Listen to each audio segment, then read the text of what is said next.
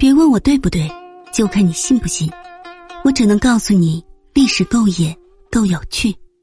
欢迎来听九九八八那些不为人知的野史秘闻。刘备的撩妹三板斧，刘皇叔如何轻松搞定白富美？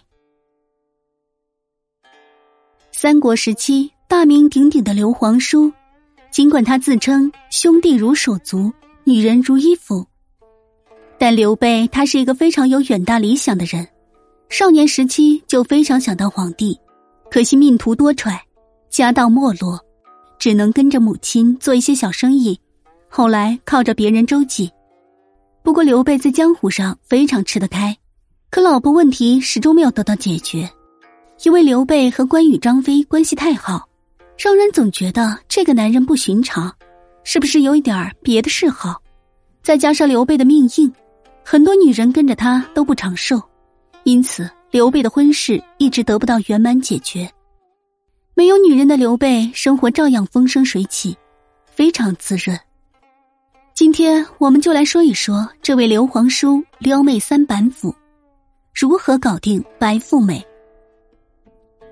第一招，好的名声。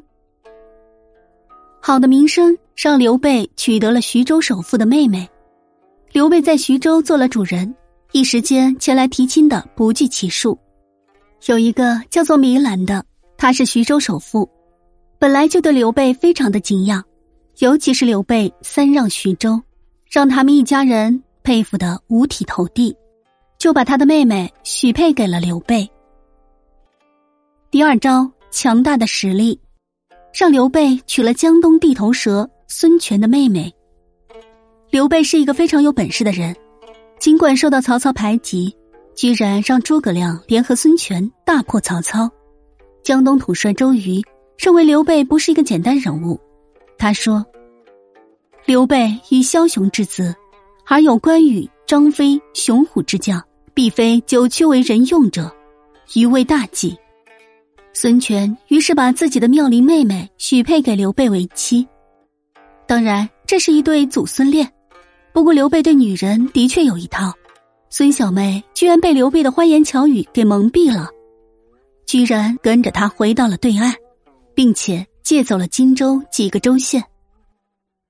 第三招，狠的角色，让寡居的青年少妇投怀送抱。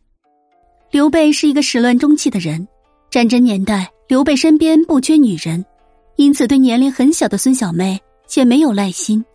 打下益州之后。手下人建议对刘焉的儿媳妇下手，这个女人据说是一个福星，不仅谁娶到她可以做皇帝，而且在益州这一带很有名望。几个兄弟都是带兵的，刘备一看很好，于是派人提亲。刘焉的儿媳妇就是吴氏，是刘璋的嫂子。当时因为别人算过命，说她贵不可言，刘焉就把她娶回家，以为儿媳妇可以做皇后。自己不就是皇后的爹太上皇了吗？哪知竹篮打水一场空，为他人做了嫁衣，一场白忙活全部给刘备预备的。后来刘备做皇帝，这个青春寡居的美少妇居然成了皇后。